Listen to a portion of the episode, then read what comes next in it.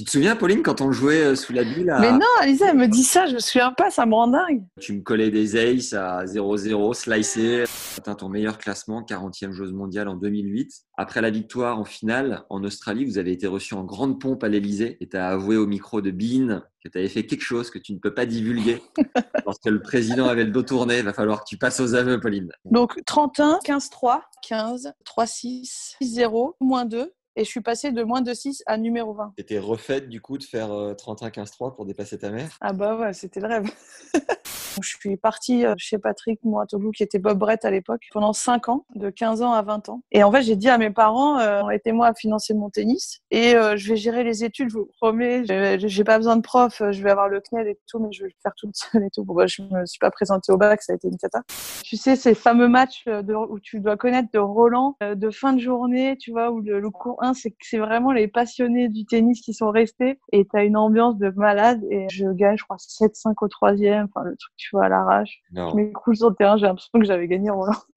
Ah, et euh, ça m'est arrivé de prendre avertissement, point de pénalité, d'avoir cassé un banc sur le terrain, tu vois, en tapant avec ma raquette. Et en fait, si tu t'énerves, t'es là, bam, tu... et là, tu vois que t'as cassé le truc, t'as qu'une envie, c'est de te, cacher, t'as trop la honte. Donc, euh, ce que j'adore avec Rafa, c'est qu'il a, même tu te crois, t'as l'impression, tu vois, tu vois, tu, sais que c'est Rafa. Et lui, en fait, il a toujours un bonjour, salut, ça va, il va te dire, et là, t'es là, ah, putain, il me connaît, en fait. Il me connaît pas, je te rassure.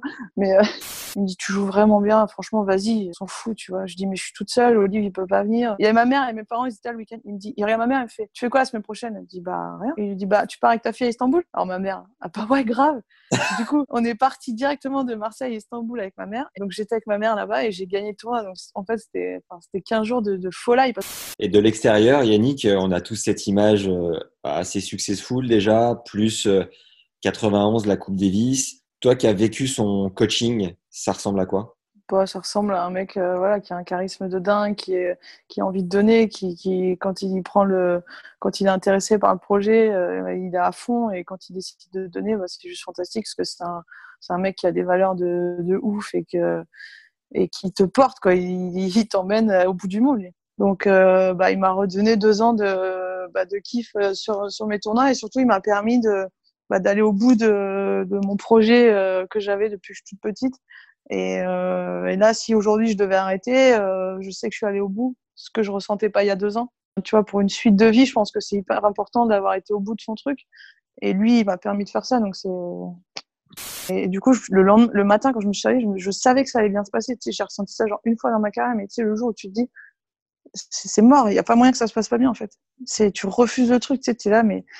Et, et j'ai réussi à gagner ce match, à remettre l'équipe à 2-2. Derrière, les filles font un double décisif de ouf.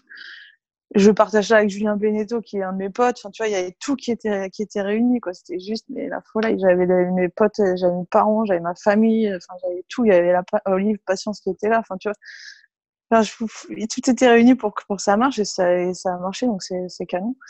Euh, Sur un tournoi, un challenger au, au Mexique, où j'ai découvert la tequila, le truc où tu te dis, ouais, c'est c'est cool, c'est bon, c'est bon, c'est bon, et d'un coup, bam!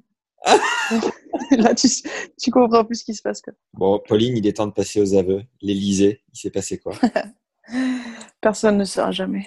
Ah non Euh, j'ai des frères et des potes qui m'ont toujours dit le jour où tu prends le boulard, t'en prends une. Ça, c'est concret, ça. Et si tu veux une version décortiquée et applicable dès ton prochain entraînement de la Bible du mental de In a Game of Tennis de Timothy Galloway, tu as accès à notre 13e masterclass avec Alain Cassaigne qui a traduit ce best-seller et s'en sert depuis plus de 50 ans de coaching sur le terrain. C'est un cours d'une heure et demie en 12 parties détaillées avec en bonus des stratégies de jeu payantes à bosser à l'entraînement et des astuces claires et ludiques que j'ai testées immédiatement. Ma concentration et la précision de mes zones ont déjà pris un énorme coup de boost. Foncez les yeux fermés, c'est le lien juste en dessous.